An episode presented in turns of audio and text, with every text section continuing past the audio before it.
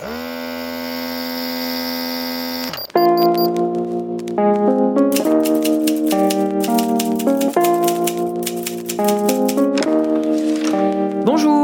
c'est à vous.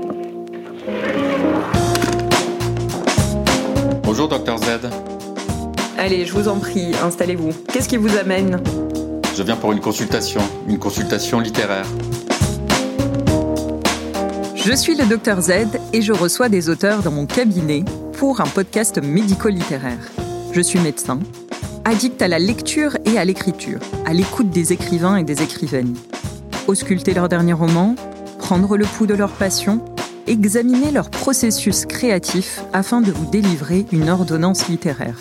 Voilà mon autre serment d'Hippocrate. Placebo ou pas, j'espère que ces consultations littéraires vous feront le plus grand bien.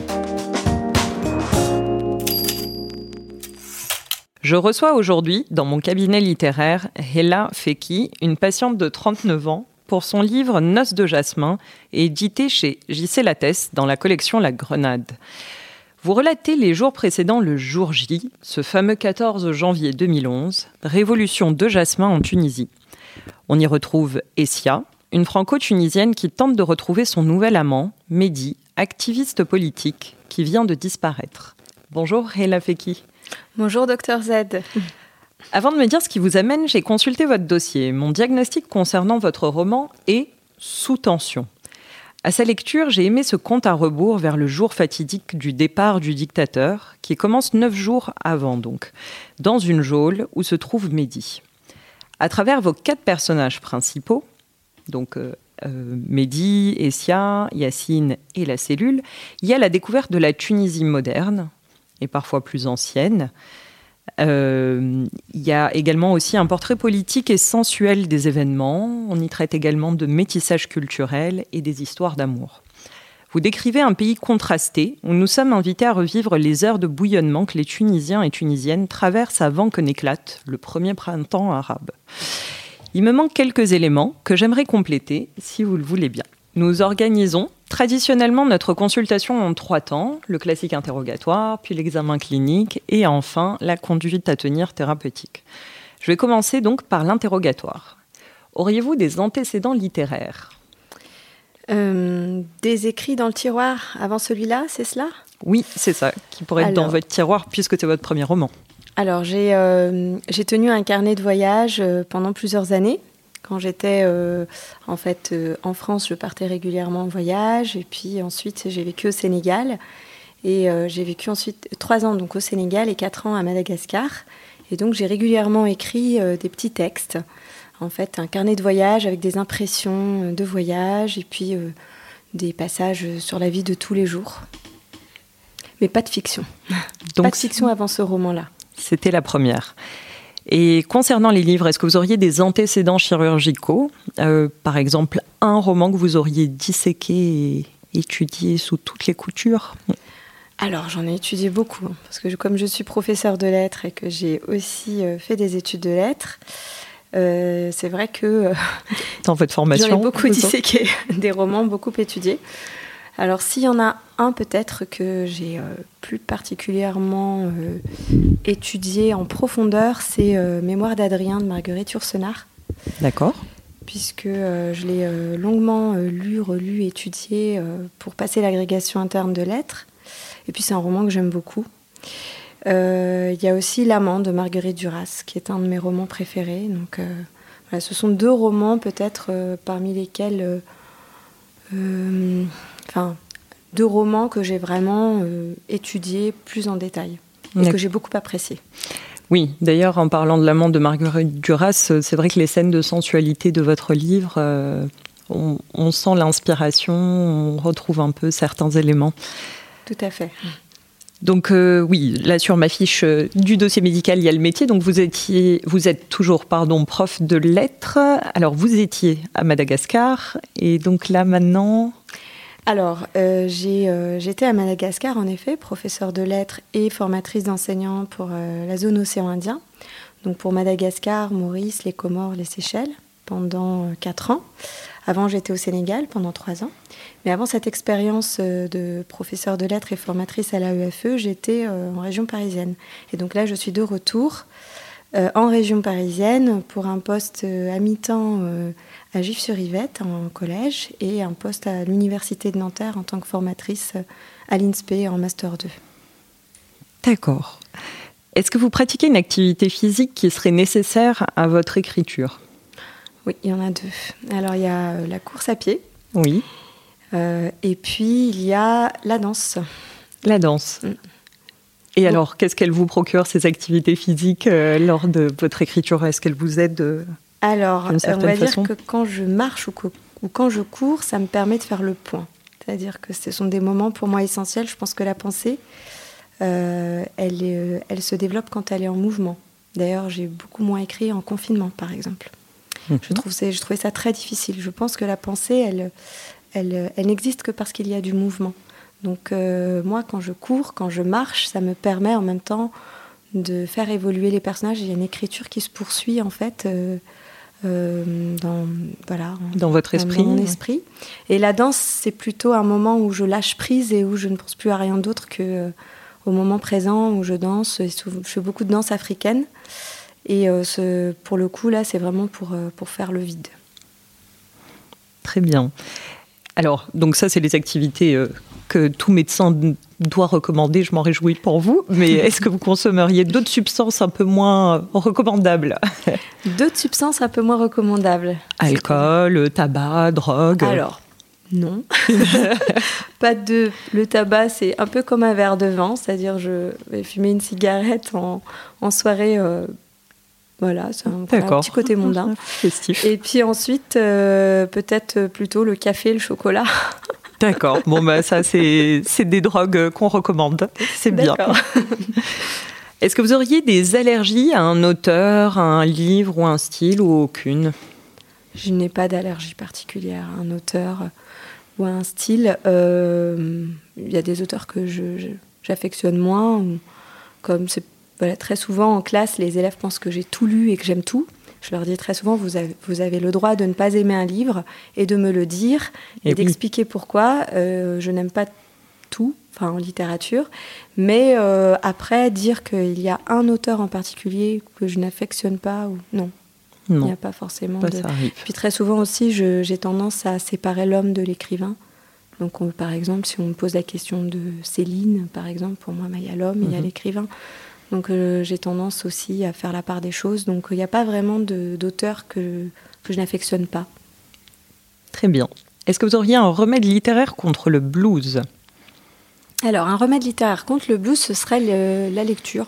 pour moi, enfin personnellement, hein, quand j'ai un moment de blues, je prends un livre que j'aime bien. Quel livre, justement?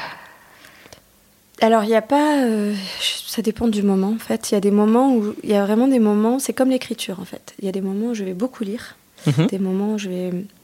Je vais un petit peu avoir besoin de, faire le vide, de moins lire, euh, de plutôt euh, bah, justement être dans la marche ou autre chose.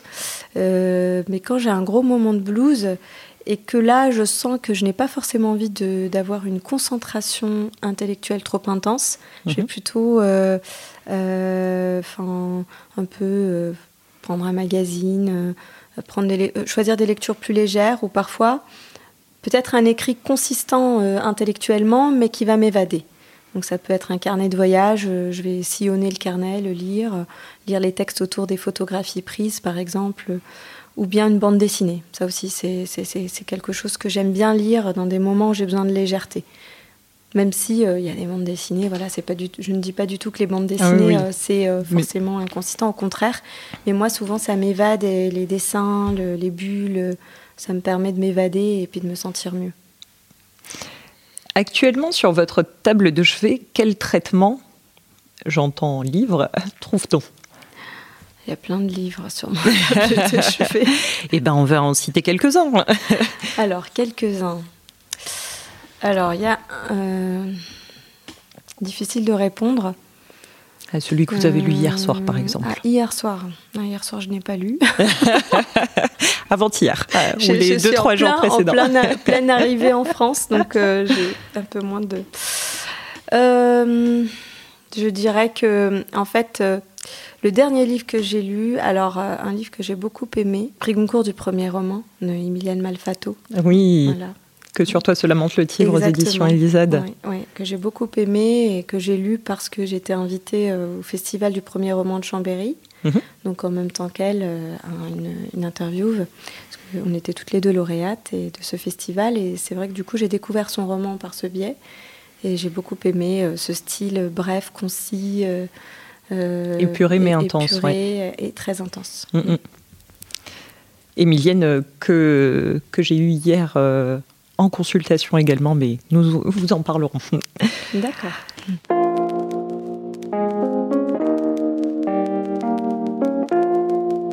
Alors maintenant que on vous connaît mieux, on va parler du motif de votre consultation. Donc on va vous écouter sur le motif de votre venue. Donc là, quel est votre roman euh, Qu'est-ce que vous pouvez nous en dire, vous, euh, avec euh, votre perception? Alors, mon roman est sorti il y a un an maintenant. Enfin, c'était en août 2020. Mhm. c'était, ça fait déjà un an qu'il est sorti. j'ai eu plusieurs interviews à distance. Hein. J'étais à Madagascar. J'ai été dans des instituts français, Alliance française à Madagascar, pour rencontrer aussi un public malgache. C'était une expérience très intéressante, puisqu'en fait, pour moi, au départ, c'était un roman plutôt tunisien, franco-tunisien. Enfin, et puis, l'année dernière, je me suis fait la réflexion que c'était peut-être un roman malgache aussi. Il a été écrit à Madagascar. Pour moi, euh, ce qui vient en surimpression de la rétine dans l'écriture de ce roman, c'est vraiment les paysages d'Antananarive, parce que je l'ai écrit là-bas, à un moment où j'avais vraiment besoin de replonger dans l'histoire de la Tunisie euh, avec la distance temporelle et la distance géographique nécessaire, pour moi en tout cas à ce moment-là.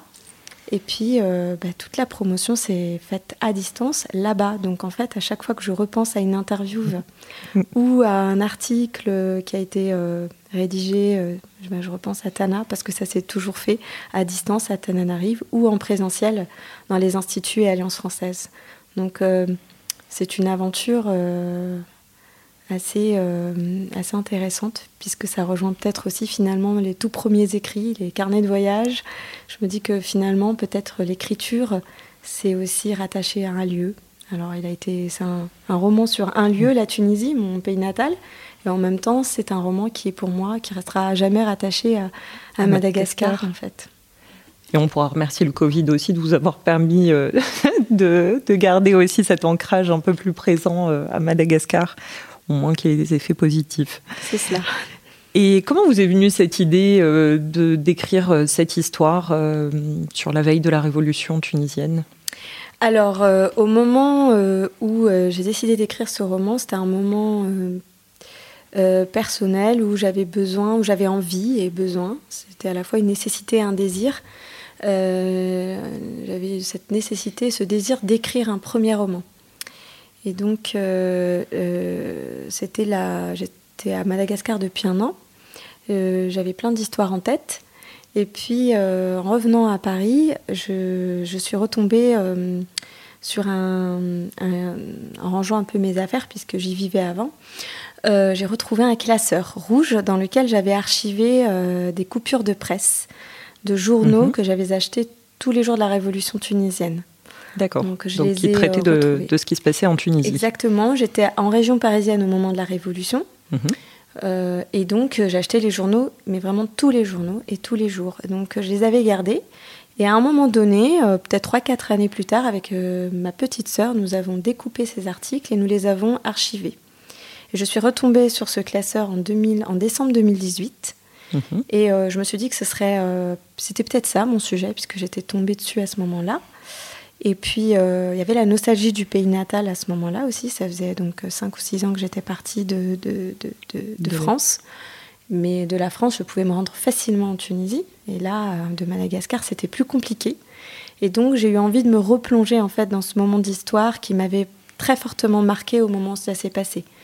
Donc, c'est à ce moment-là que j'ai décidé de, construire euh, ce roman où l'on a des euh, quatre voix différentes et c'est un roman choral qui donne la voix à des personnages qui vivent la révolution de l'intérieur.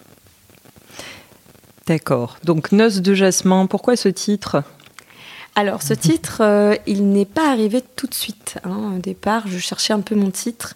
J'avais commencé à écrire ce roman, et puis il y a eu donc le, déclic s'est fait. En fait, au moment où je me suis dit que finalement, on était dans une sphère un peu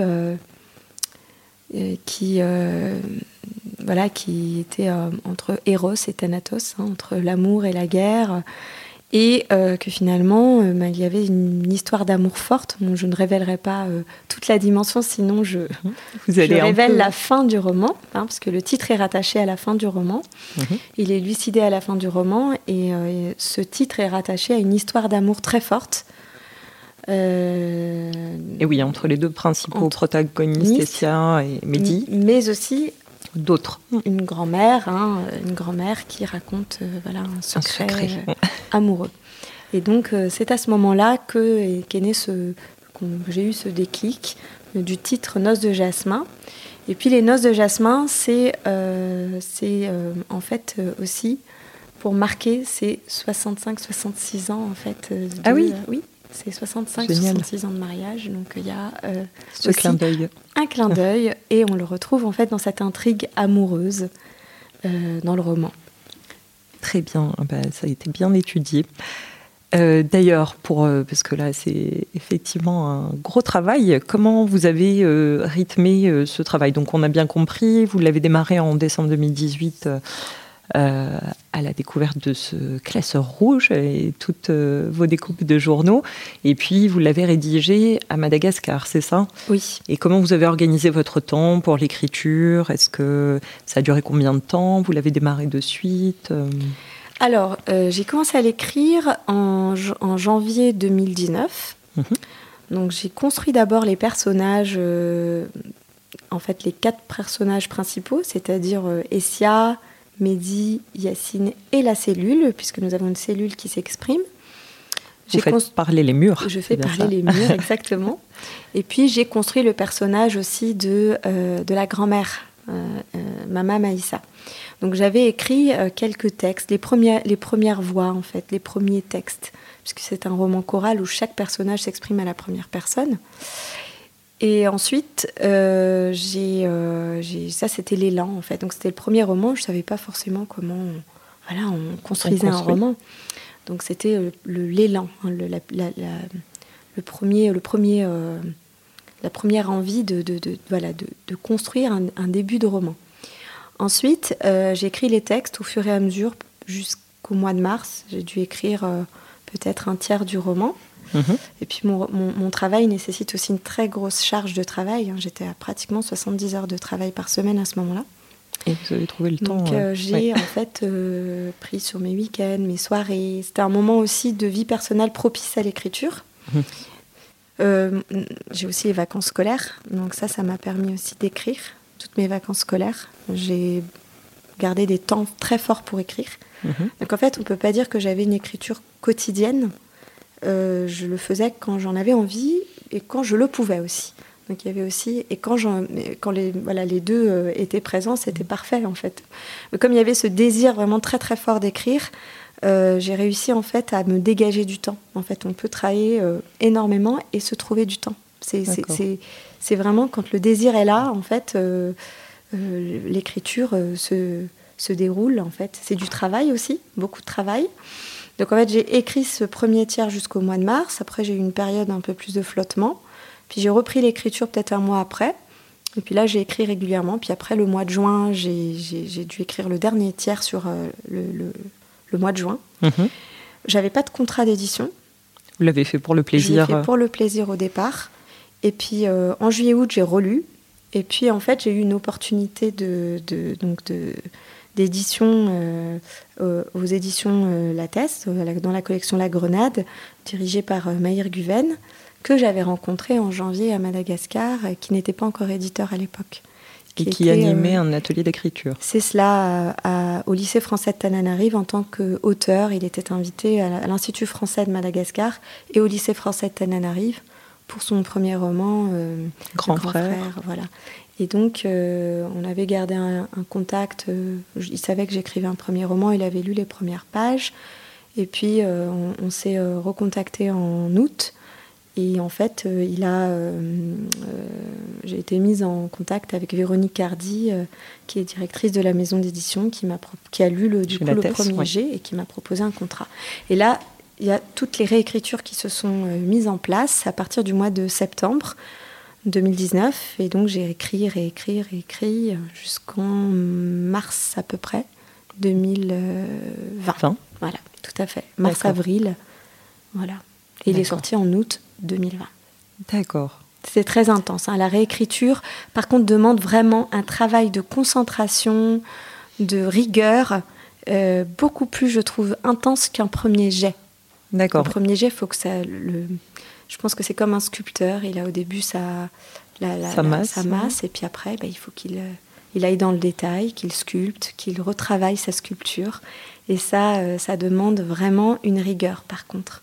Alors justement, cette rigueur, est-ce qu'elle est encadrée par euh, des rituels, des manies, des tocs d'écriture ou chez vous Comment ça se passe? Alors la réécriture, moi je le fais essentiellement à l'ordinateur au départ. Après, je fais sonner les mots, je, m'enregistre, j'écoute, je regarde si les mots sonnent, s'il y a du rythme. Ah, vous euh, avez deux temps, c'est-à-dire que vous vous enregistrez et puis vous écoutez vos enregistrements. Oui, Donc c'est pas juste euh, voix haute. Euh, non, parfois je réécoute. C'est pas systématique. Hein. Des fois je, le mhm. lis et je vois comment ça, cela sonne. Des fois je m'enregistre, je réécoute. je fais lire par quelqu'un d'autre aussi. Mhm. je, pas seulement, quand je dis je le fais relire par quelqu'un d'autre, il y a les, la personne peut y mettre sa voix, hein, mais euh, j'aime bien aussi avoir un regard extérieur. Donc ça m'arrive aussi de, de, faire lire pour voir si c'est cohérent. En cours d'écriture, donc. En cours d'écriture, parce que ça, je pense que c'est mon métier de professeur de lettres aussi qui m'a apporté cette dimension. Mhm. C'est-à-dire que ce qui est cohérent pour soi ne l'est pas forcément pour l'autre. Et ça, je le vois dans les, écrits d'élèves, par exemple. Bien sûr. Donc en fait, ça aussi, j'en avais conscience. C'est-à-dire que quand je, je, réécrivais mes textes, je me disais, bon, pour moi, c'est logique, ça, ça coule de source. Peut-être que pour euh, l'autre, non. Donc il faut que je le fasse relire. Donc je le faisais relire euh, euh, à des amis. Bien évidemment, il y a aussi un, accompagnement de, des éditeurs, enfin de l'éditeur, de la maison d'édition, qui est très très intense. et puis après, moi j'aime bien en fait le faire relire à des proches, à des proches et à des personnes d'âge très différents ou des personnes qui ont un rapport à la lecture différent aussi. Hmm. Donc ça, pour moi, c'était important aussi d'avoir ce regard. Donc après, euh, j'ai tendance à plutôt écrire le week-end. Il faut que j'ai une journée devant moi. Moi, j'arrive pas du tout à me dire j'écris une heure par jour ou je réécris une heure par jour. J'ai besoin d'avoir du temps. Mhm. Donc euh, ça va être par exemple euh, en rentrant plutôt de cours. Je peux pas me dire je me lève une heure plus tôt, j'ai une heure. Si j'ai 3-4 heures devant moi, oui, mais j'ai besoin d'avoir du temps parce que je trouve que quand on, on est lancé, ben, peut, ça peut durer en fait euh, longtemps en fait cette réécriture. Ça m'est arrivé de me, d'écrire et puis d'avoir jusqu'à de, rester éveillée jusqu'à minuit, 2 heures du matin, parce que je suis en plein dedans, très concentrée et que là j'ai besoin euh, euh, voilà de ce calme et de ce temps. Donc ça peut, j'aime bien réécrire le week-end. Mhm. Je trouve qu'il faut du repos pour pour écrire et pour réécrire aussi, et surtout pour réécrire. Donc vous écriviez le week-end? Le week-end et euh, après une bonne nuit de sommeil, c'est toujours beaucoup plus. Euh, on a les idées beaucoup plus claires. Donc plutôt le matin. Le matin quand c'est le week-end. Et quand je rentre de cours, si je ne suis pas trop fatiguée, là euh, et que je sens qu'il y a l'élan, je réécris. Après, moi, j'ai aussi les vacances scolaires qui me permettent aussi de, de me bloquer des temps pour, pour réécrire. Et puis. D'accord, parce que en fait, écrire, ça a été devant vos montagnes de Tananarive, mais euh, la réécriture, vous pouvez la faire à, plusieurs endroits ou Oui, c'est ça, en fait. Euh, l'écriture, c'était dans les, chez moi, dans voilà, quand j'étais euh, à, à, Tananarive. Mais pour la réécriture, je l'ai réécrit à La Réunion, parce que j'étais pas très loin, hein, donc ça m'est arrivé de prendre 15 jours de vacances et de me dire, bon, bah, j'y vais, j'ai un cadre agréable, je réécris le matin. Euh, ça m'est arrivé de réécrire à Tunis, ça m'est arrivé de réécrire mon roman en mission, parce que en fait mon métier m'a amené à, voyager dans l'océan Indien pour euh, des missions de formation. Et oui, vous Donc, je les Seychelles. Exactement. Bah, par exemple, j'ai réécrit une bonne partie à Nocibé, dans le nord de Madagascar. J'avais euh, mes formations le, dans la journée, mhm. et puis le soir, je rentrais, puis je, je réécrivais. Ou le week-end aussi. j'ai réécrit aussi en région parisienne. Je suis revenue, par exemple, pour les fêtes de fin d'année ou à Tunis aussi. D'accord, donc qu'importe le lieu, tant que l'histoire se passe dans votre tête, la réécriture peut être multigéographique. Oui, alors que l'écriture, j'ai besoin d'être dans un lieu bien ancré, avec mes livres autour, du temps, d'avoir du calme. C'est plus, plus cadré, on va dire. D'accord. Sur une échelle numérique de la douleur, zéro pas mal du tout, 10 douleur insupportable, comment évalueriez-vous votre processus d'écriture de ce oh, roman C'était du plaisir. On met zéro alors Zéro quand même. Il n'y a oh, pas eu un petit tressautement Si, allez, peut-être euh, parfois dans les, derniers moments, hmm. c'est-à-dire quand il faut boucler le roman. Quand on a la deadline. Et qu'on euh, n'arrive pas à lâcher son manuscrit. Oui parce qu'on sait que ça va basculer, que tant qu'on l'écrit, l'univers euh, n'appartient qu'à soi, voilà, qu'à soi et, aux proches qui l'ont lu. Et quand, euh, ben, quand il, est, il part en, impression, c'est terminé. D'accord. Donc il ne, le, roman, le, pour moi, l'écriture, enfin, un roman ne vous appartient plus. plus édité. Donc euh, il y avait ce moment-là où je me disais est-ce que c'est bon? Est-ce que là je veux pas encore modifier quelque chose? Est-ce qu'il n'y a pas un passage à réécrire? Et euh, je traquais tous les toutes les coquilles ou les, incohérences encore jusqu'à la fin, en fait, pour être sûr que, que le roman était prêt à, prendre son envol. Correctement. Donc, petit clin d'œil à mes collègues pédopsychiatres, l'angoisse de séparation existe aussi chez les livres, alors. Exactement. Est-ce que vous avez développé une accoutumance pour l'écriture? Oui, alors euh, je. Mais moi, l'écriture fonctionne un peu comme la lecture, c'est-à-dire que je peux avoir des moments de boulimie de lecture, mais vraiment, et des moments où je laisse reposer, où je vais peut-être moins lire parce que je suis dans autre chose, tout simplement. Il y a aussi mon métier qui me prend beaucoup, beaucoup de temps. Mhm. Euh, et l'écriture, eh ben, c'est un petit peu j'écris comme je lis, en fait. Euh, je, vais écrire. Là, par exemple, je suis en, train d'écrire un deuxième roman. Euh, j'ai une trentaine de pages pour l'instant. Euh, un roman qui se passe à Madagascar. Donc, ce sera un roman malgache qui sera écrit, écrit ailleurs. en région parisienne. C'est bien, vous restez cohérente avec, avec, vous Peut-être une distance, là, pour le coup, temporelle, peut-être pas géographique plutôt, pas encore tout à fait temporelle, puisque je reviens tout juste de, Madagascar. Donc, euh, mais je pense que cette distance euh, aussi nécessaire. est nécessaire. L'élan, euh, les premiers textes, je les ai écrits sur place et je pense que pour que il trouver le ton juste, enfin en tout cas moi je fonctionne comme ça, j'ai besoin d'un peu de temps.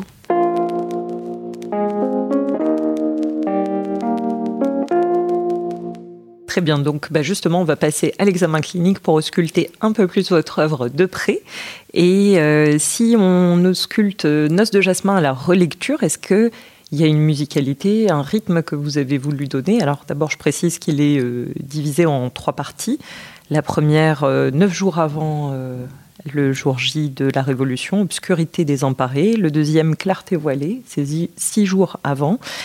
Et le compte à rebours euh, démarre avec le troisième chapitre, Lueur d'incendie, donc trois jours avant.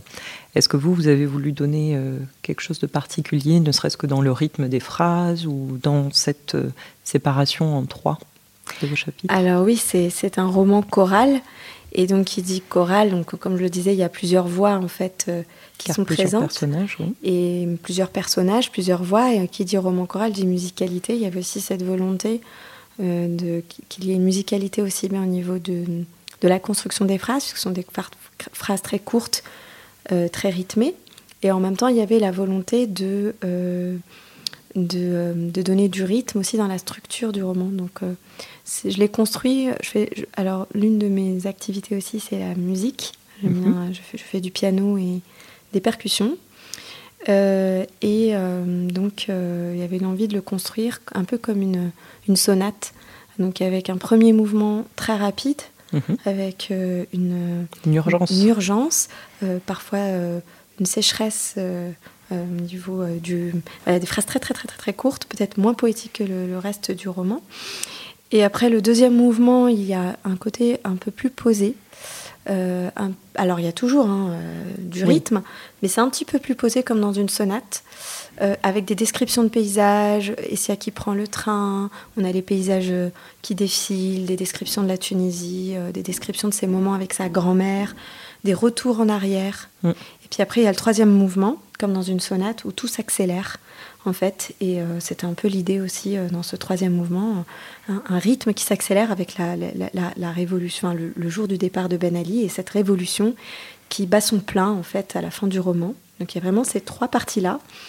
Et puis, euh, il y a un intermède donc euh, un interlude plutôt dans le roman. Euh, et vous donnez une voix euh, à un cinquième personnage. Ah, c'est donc la chemise. À un moment donné, il y a l'interlude. Oui, et il y a la grand-mère aussi qui s'exprime une seule fois dans le roman. C'est un conte en fait intemporel qui qu'elle raconte, un conte qu'elle racontait à son fils Yacine quand il était petit. Et le, le, le, le chapitre s'intitule Fugue un peu comme une fugue musicale. Une voix en chasse une autre. En fait, une fugue musicale, c'est ça, c'est une voix qui en chasse une autre. Donc il y avait aussi toute cette euh, dimension fait, musicale qui me tenait à cœur dans la construction de, ce roman. Et oui, et d'ailleurs, euh, cette fugue euh, qui fait écho, d'ailleurs, je crois, à votre citation de René Char des Matinaux qui inaugure votre texte. Tout à fait je voulais la, lire. Eh bien, je vous laisse la lire comme ça. je vous en prie. Non, elle me tient à cœur cette, cette citation. Qui est très belle d'ailleurs. J'aime beaucoup René Char, il fait partie de mes poètes préférés. Et donc, euh, ne serait-ce que le titre du recueil, Les Matinaux, euh, je le trouve très très beau. Hein. Il, y a une, lueur d'espoir le matin. Et la citation, c'est Au plus fort de l'orage, il y a toujours un oiseau pour nous rassurer. C'est l'oiseau inconnu, il chante avant de s'envoler. Et donc il y a une, ici aussi une, référence à cet envol, euh, et le chant, et puis euh, l'espoir. L'espoir qui est quand même très présent dans votre roman, parce que c'est vrai qu'il y a... On a vraiment l'impression d'entendre ce tic-tac d'ailleurs du compte à rebours tout le long qui nous presse, qui nous tend et qui nous tourne, euh, qui nous aide à tourner ces pages qu'on ne lâche pas. Et effectivement, ça se. Et il y a cet oiseau, euh, parce qu'il y a beaucoup d'espoir que même si ça démarre par euh, une immolation euh, de Bouazizi, cette étincelle qui a déclenché la révolution tunisienne, il y a beaucoup, beaucoup d'espoir et beaucoup de, de positif dans, vos lignes.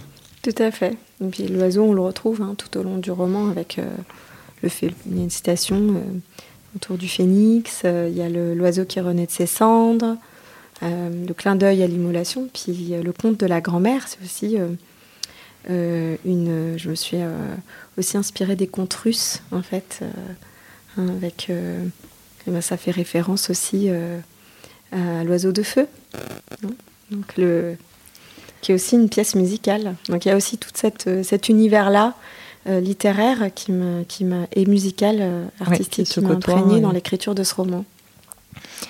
Au niveau euh, de la prise de tension, bah, alors vous nous avez dit que vous partagiez les premiers textes de votre roman avec vos lecteurs, vos proches. Comment vous les choisissiez? Alors, comment j'ai choisi ça C'était plutôt en général vraiment des amis proches.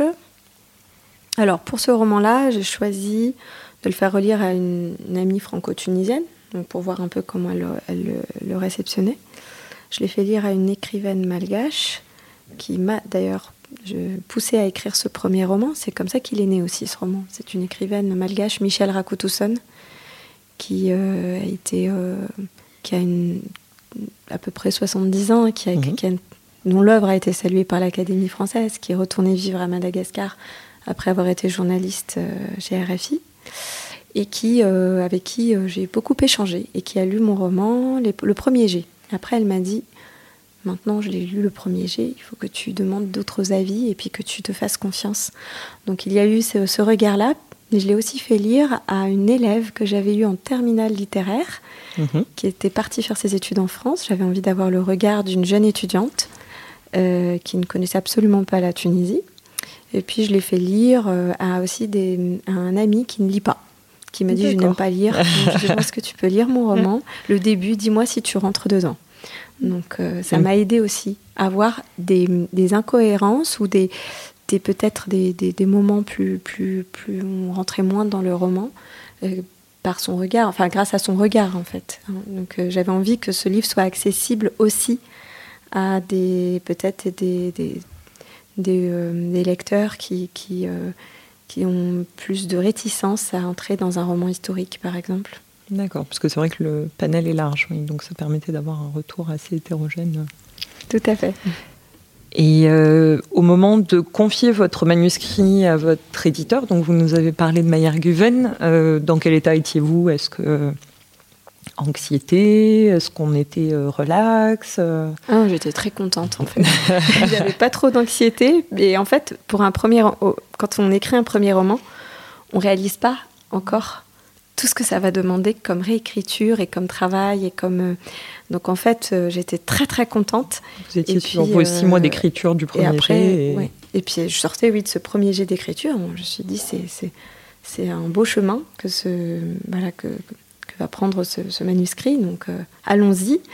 Donc c'était euh, début septembre. le contrat a été signé début septembre. Et puis après, euh, après je me suis rendu compte qu'il fallait que je que je que j'organise très bien mon temps pour pouvoir faire en sorte qu'il soit vraiment terminé pour la rentrée littéraire de septembre 2020. Donc c'est vrai que en fait c'était une découverte, mais il y avait beaucoup d'enthousiasme. J'étais très très très contente. Génial. Et quel a été le retour On va prendre le pouls euh, du public une fois que votre texte a été publié? Donc, vous nous avez dit que vous avez été lauréate, euh, d'ailleurs, félicitations, euh, du Festival du premier roman de Chambéry. Merci. les lecteurs, le public, la presse, je, il me semble avoir lu qu'ils étaient plutôt ravis de ce texte. Comment vous l'avez perçu, vous? Bah, J'étais ravie aussi, du coup. Hein. C'est vrai que j'ai eu des échanges toujours bienveillant, agréable. Euh, euh, c'était. Euh, enfin, moi, je suis contente de l'accueil qui a été fait à ce roman, en fait, et dans plusieurs pays. Et c'est ce qui était intéressant d'ailleurs. C'est qu'il y a eu un accueil en France, mais il y a eu bon, l'accueil en Tunisie aussi, du public tunisien. Qui a été bien pris ou pas? Oui, après, il y a eu bien sûr, comme toujours, des petites, peut-être, des petites réticences sur certains extraits. Pas forcément la sensualité, oui. Plutôt euh, les descriptions de la jeunesse dorée, où ça pouvait parfois un peu... Euh, heurter Oui, heurter.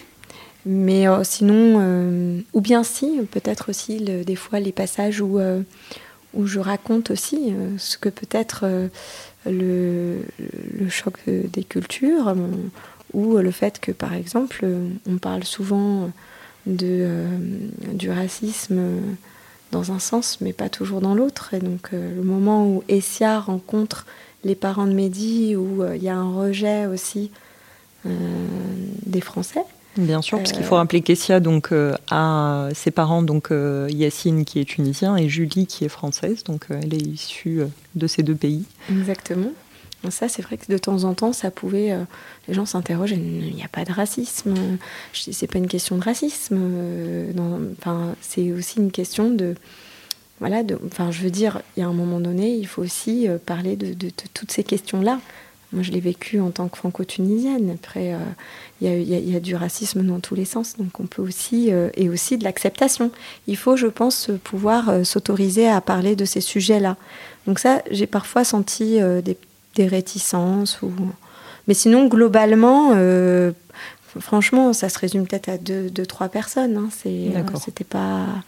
Après, euh, il a eu un accueil aussi à Madagascar. Ça, c'était très intéressant.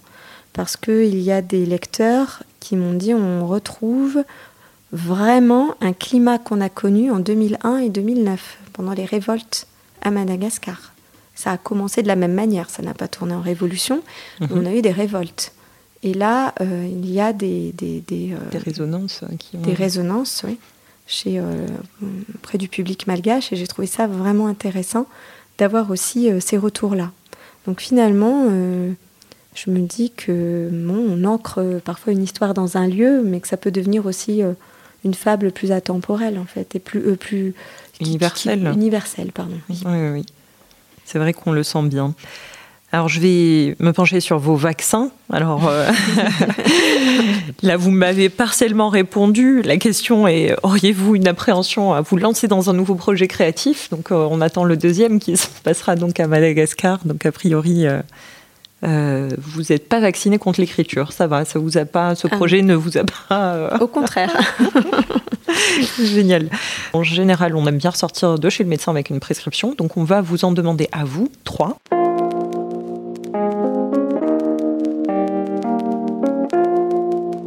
Donc euh, la première, est-ce que vous vous rappelez d'une ordonnance littéraire que vous aurez prescrite votre, euh, votre éditeur, Mayer Guven, qui vous aurait beaucoup aidé euh, Un conseil, une recommandation sur votre travail, sur la relecture, sur un conseil qui vous a semblé assez judicieux, que vous n'auriez pas forcément perçu seul? Sur l'intrigue, sur le fait de... Ah oui, alors sur l'intrigue, c'est vrai que ça a été... Mayer Guven a été d'une aide précieuse sur toute la construction des rebondissements. Oui. Donc euh, il m'a par exemple demandé à un moment de remettre en ordre avec des titres, etc., les péripéties, différentes péripéties pour qu'on retravaille en fait aussi les, rebondissements euh, euh, tout au long du, de cette intrigue en fait entre Essia et, Mehdi. Enfin voilà, les histoires plutôt personnelles, les, les histoires, les petites histoires des personnages. Hein. parce qu'il y a la grande histoire, ça c'était, ça m'a permis de structurer le roman, en fait les dates euh, la Révolution, euh, toute la partie historique. Mais après, euh, sur les, les, histoires singulières, les intrigues, on a retravaillé ça en, en, en, redétaillant. redétaillant. Donc j'ai refait des, des plans, des... Comme un storyboard. Exactement. puis après, ça m'a permis de réécrire et puis de repenser en fait ces rebondissements. D'accord. Et des fois, ça, ça décalait en fait le, le la chronologie historique et ça me demandait de retravailler cette chronologie ou de replacer euh, certains passages euh, à d'autres dates. Il fallait que ça reste aussi réaliste mhm. euh, et en lien avec, cette, avec les, différentes dates de la Révolution. D'accord. Donc voilà, ça c'est vrai que ça a été un travail de va-et-vient de relecture. Et, et j'allais, enfin, j'oscillais tout le temps entre cette grande histoire et ces histoires singulières pour donner du rythme.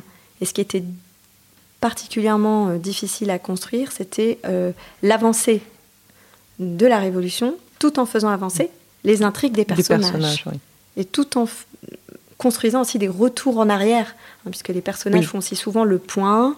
Hein, Yacine notamment. Euh, oui, qui revient sur, la période coloniale, l'indépendance de la Tunisie. Exactement. Voilà, il revient sur la période coloniale, et puis la cellule revient sur la période Ben Ali, etc. etc. Donc ça, c'est vrai que ça m'a demandé euh, une restructuration constante. Ça, c'est vrai que c'était un, conseil précieux, c'est-à-dire de, de, reprendre le roman et puis de le redécomposer avec des titres, avec euh, euh, des mots-clés, pour pouvoir le reconstruire en fait. Donc il y a aussi tout ce travail-là. C'est pour ça qu'en fait il faut garder par contre vraiment une certaine concentration et une régularité dans la réécriture. Bien sûr, c'est vraiment un travail pointilleux. Oui. Très bien. Bon, on va saluer Mayer Guven un confrère, si je puis l'appeler comme ça, euh, et maître de l'intrigue.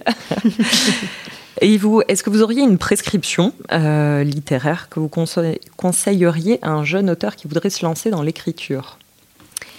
Alors oui, euh, quand j'ai commencé à écrire, j'ai lu Comment raconter des histoires de Gabriel Garcia Marquez. Mhm. J'ai trouvé que c'était donc il raconte en fait comment il construit en fait ses scénarios, comment il aide euh, de, jeunes cinéastes à écrire des scénarios de films. D'accord. Et euh, ce sont des, euh, des, échanges, en fait. souvent, il, il, rassemble des personnes qui échangent et qui ont une idée de départ. Souvent, quand on écrit, on a une idée de départ. Mais une idée n'est pas une intrigue. C'est une idée de départ. Et après, il faut pouvoir construire l'épaisseur des personnages, pouvoir réfléchir aussi à, l'intrigue, etc. Donc, cette idée de départ, souvent, on la confond avec l'intrigue. Et euh, c'est très intéressant. Moi, c'était justement un écrit euh, qu'on m'avait recommandé euh, au moment où j'écrivais et je l'ai lu et c'est vrai que ça m'a permis en fait de, de, me plonger dans, dans, l'écriture. Et quand on écrit, c'est très intéressant aussi de parler, enfin en tout cas pour moi, enfin, c'est ce qui s'est passé, d'échanger avec d'autres personnes, de dire voilà, là je, Qu'est-ce que tu en penses? Ah tiens, j'ai une idée, tu pourrais peut-être construire euh, euh, ou donner, euh, construire tel personnage, ou tiens, tu pourrais peut-être ajouter ce, détail. par exemple, l'idée de la chemise, c'est une amie qui m'a raconté qu'elle était allée à une exposition de photographie. Et c'est une amie qui, qui, travaille dans la photographie. Et elle avait été frappée par une photographie d'une chemise. Et mhm. c'était en fait un, la chemise d'un détenu euh, sous la, colonisation en Algérie. Et euh, cette personne-là avait, avait, ajouté un petit texte en disant Cette chemise a tout vu.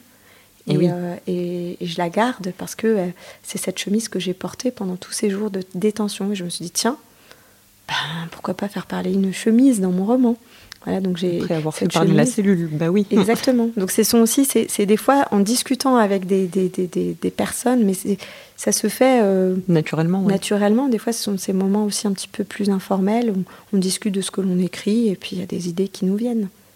D'accord. Donc de se laisser un peu aller et puis de la recommandation de, du livre des entretiens de Gabriel Garcia Marquez. Tout à fait. Et pour terminer, une ultime recommandation, qu'est-ce que vous, vous prescririez à vous-même pour continuer sur l'aventure de l'écriture? Alors, j'arrive à, Paris, là, donc ça fait quelques jours que je suis euh, revenue de Madagascar. Pour profiter de notre pluie estivale. Tout à fait. Cela dit, à Madagascar, c'était l'hiver, là. Enfin, c'est toujours l'hiver, donc euh, D'accord, ça pas changé de température. J'ai même un peu plus chaud là. Euh, je j'attends de me manquer dans un, dans un lieu en fait pour pouvoir me remettre à l'écriture. C'est-à-dire que là, il y a quelque chose d'assez frustrant parce que j'ai commencé les 30 premières pages, puis après tout s'est interrompu par un déménagement. Donc il a fallu faire les cartons, ranger, dire au revoir, et puis il y a tout, quand même des deuils à faire quand on part. Hein, on quitte un endroit. Et puis là, j'arrive. Donc il faut que j'atterrisse déjà. Il faut que je me trouve un logement, que je me sente bien. Et euh, moi, à partir du moment où je me sens bien dans quelque part et où je, sens que ce lieu est propice à l'écriture, je peux me lancer.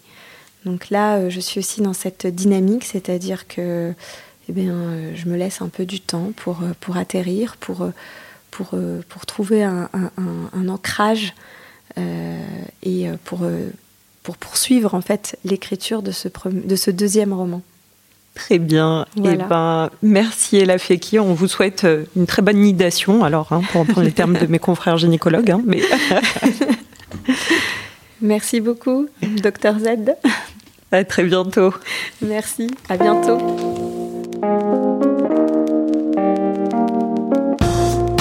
Prenez soin de vous et n'oubliez pas que la seule règle pour écrire, c'est d'inventer les vôtres. À très vite pour une nouvelle consultation. Retrouvez-nous sur toutes vos plateformes d'écoute de podcasts préférées, dont Radio Style, sur les comptes Instagram et Facebook, les consultations littéraires, et n'hésitez pas à partager et à nous mettre un avis pour nous soutenir. Si vous avez des envies d'auteur ou des coups de cœur de lecture, contactez-nous par mail sur contact radio.style.